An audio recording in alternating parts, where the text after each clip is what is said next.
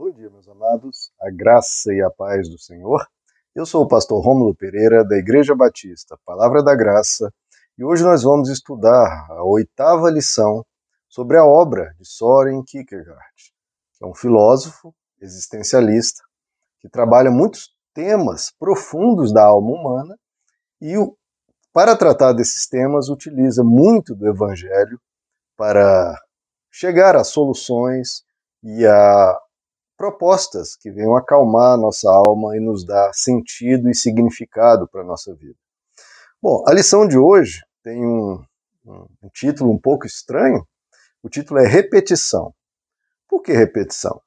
Porque nesse propósito do ser humano de tornar-se, de cada um se tornar você mesmo, né? você se tornar você mesmo melhor, amadurecido, evoluído, uma versão melhor de você mesmo, como se diz atualmente, né? é importante você repetir as boas uh, soluções para a sua vida. Por exemplo, você vivenciou uma experiência e obteve dela satisfação, obteve dela sentido para a sua vida, você sentiu ali que a sua vida tinha significado, você se sentiu pleno, se sentiu realmente satisfeito você sentiu você mesmo. Agora, como repetir essa experiência? Essa é uma dificuldade, porque muito do que a gente explorou nas lições anteriores, talvez você já tenha experimentado. Experimentado uma fé poderosa, como falamos sobre a fé, experimentou talvez um amor poderoso pelas pessoas, pela vida, por Deus, encontrou harmonia em momentos da sua vida. Só que o difícil não é encontrar isso, o difícil é repeti-lo. Aliás, dificílimo. Principalmente repetir de uma forma, né, a hora que você quiser. Você quer repetir uma experiência poderosa, você quer sentir aquele sentido de vida, aquele significado, quer, quer se sentir pleno, em paz, em harmonia. E você às vezes não consegue, você já vivenciou, sabe como foi aquela experiência, sabe como ela se deu, mas não consegue repeti-la. Como repetir isso?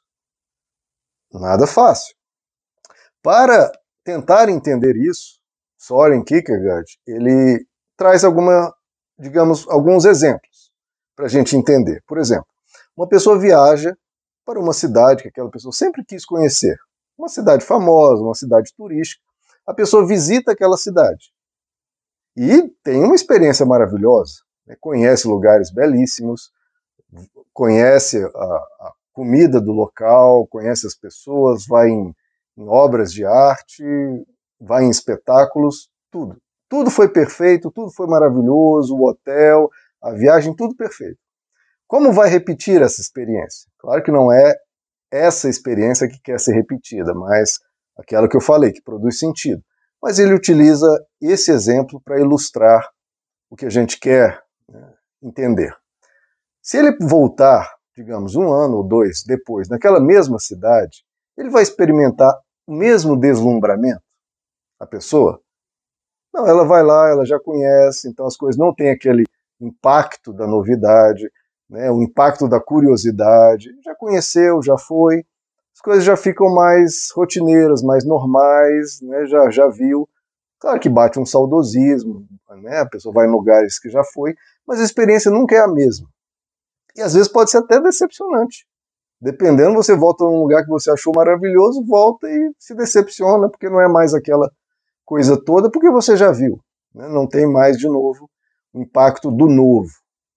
Então veja que essa, o que, que ele conclui daí? Que essa experiência baseada na exterioridade, ou seja, nas coisas, nos locais, isso não é produtora de significado, de sentido existencial. Se você depender disso para repetir as suas experiências que produziram satisfação, se você achar que foi o local, foi a circunstância, foi aquilo exterior que eu tenho que tentar repetir para a minha vida ter essa harmonia, eu conseguir repetir as experiências boas, não vai funcionar. Porque, como esse exemplo ilustra, da viagem para o mesmo local, o exterior não é o que produz os significado, que produz a plenitude, que produz a harmonia. Não vai conseguir essa repetição dessa forma. Bom, ele pode tentar, em vez de repetir no, no aquilo que é exterior, tentar repetir é, no dia a dia. Né, se não é uma viagem que a gente faz uma vez por ano, e se no dia a dia, como é que eu faço para repetir? Eu tive um dia maravilhoso na minha casa. Foi o trabalho, foi né, o meu almoço, o meu convívio com as pessoas, foi perfeito. Como é que eu faço para repetir isso? Né? Né, em vez de agora tentar repetir uma experiência de uma viagem, agora de algo mais rotineiro. A pessoa pode tentar estabelecer uma rotina bem fixa, para aquela rotina que deu certo ser sempre repetida.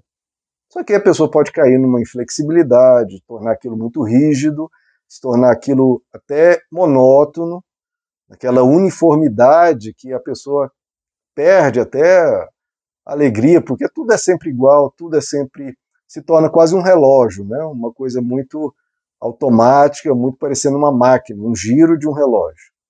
Né? Tentar fixar tudo para repetir né, um, um, dia perfeito, eu vou fixar tudo para ser tudo como aquele dia perfeito. Põe regras, põe algo rígido, também não funciona. Né? Mata a alegria, mata a espontaneidade, mata a. Como aquilo foi novo, foi, foi interessante, porque vai ficar monótono, vai ficar muito repetitivo. Também veja, a experiência da repetição em algo deslumbrante ou na rotina não funciona não funciona. Porque a, a verdadeira repetição só se dá na espontaneidade, só se dá de uma forma lúdica, de uma forma livre, de uma forma bonita. Então, e como que a gente consegue então a repetição? A repetição das experiências que produziram sentido, produziram grande alegria. E aí o Soren Kierkegaard defende que a verdadeira repetição daquilo que nos satisfaz só é possível, isso é vivida no amor que foi a nossa lição anterior. Porque o amor possibilita a repetição que se dá no interior do indivíduo. É como, como nós vimos, as repetições baseadas no exterior, seja na viagem, seja numa rotina, não parece que não, não satisfaz. A repetição tem que se dar a partir do coração, a partir do interior do indivíduo. Porque foi no interior que você vivenciou aquela experiência de plenitude de satisfação se deu no interior. Foi o seu coração, foi o seu ser experimentando aquilo. E se você experimentar outras coisas, outras circunstâncias, um outro dia diferente daquele dia perfeito da rotina, ou de uma viagem cheia de novidades, você experimentar o que quer que seja de fora, mas com o seu interior cheio de amor, colocando a sua alma, o seu coração, as suas emoções naquilo, você vai ter pro, conseguir produzir a repetição de significado, a repetição de plenitude.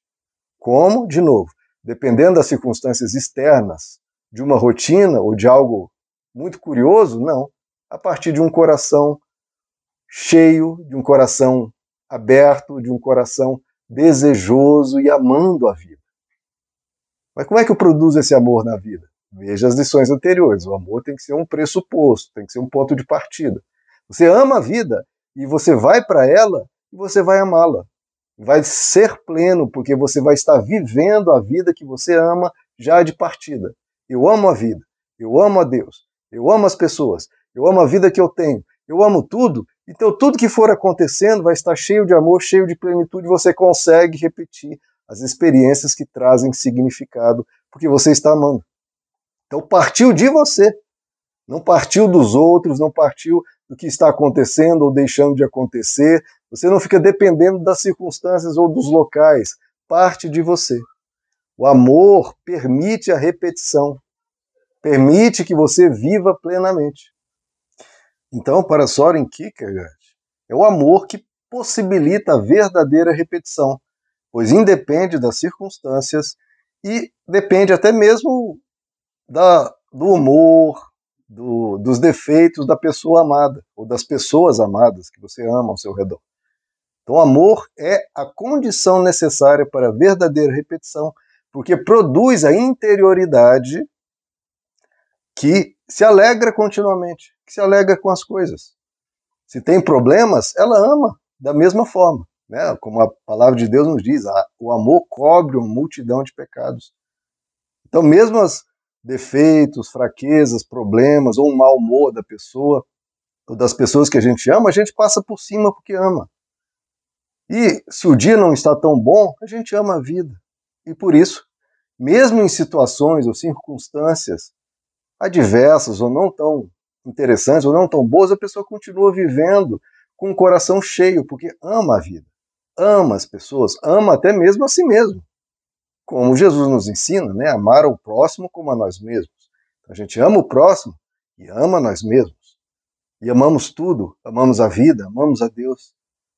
Com essa quantidade de amor no coração, de novo, tem que partir da pessoa, ela decidir amar, ela crer no amor, ela escolher isso como estilo de vida, ela escolher amar, não porque, ah, agora estou me sentindo muito bem, eu vou amar. Não, como ponto de partida. Eu vou amar agora, já, a partir de mim, a partir do meu interior, então eu vou para a vida. E a vida vai ter significado. E esse amor vai crescendo, porque quanto mais como ela tem esse amor, a vida é amada e esse amor vai se retroalimentando e vai aumentando, vai enternecendo o coração cada vez que a pessoa decide amar, decide ser cheia de compaixão, cheia de afeto. Esse amor vai crescendo, porque a decisão diária, a escolha diária, o amor praticado vai sendo alimentado, vai sendo nutrido e vai crescendo. Cresce como tudo que a gente pratica. Tudo que a gente pratica, tudo que a gente põe na nossa vida e crê nisso e vivencia isso, isso vai crescendo e vai nos tornando, isso vai se tornando nós mesmos. E no caso, um nós mesmos superior, nós mesmos que consegue repetir experiências de significado. Então, a partir do nosso interior, a gente produz significado, vive significado e repete experiências boas do viver a partir do amor. Meus amados, amém. Ame. Essa é a solução para nossas vidas terem sentido e para a gente ter experiências agradáveis, independente de circunstâncias, todo dia, a partir de nós, a partir do coração, de um coração cheio de amor, enchido por nós mesmos em Deus, porque é uma escolha, é um pressuposto, é uma decisão de como ir para a vida. E eu vou para a vida em amor. Meus amados, que Deus lhes abençoe a graça e a paz do Senhor.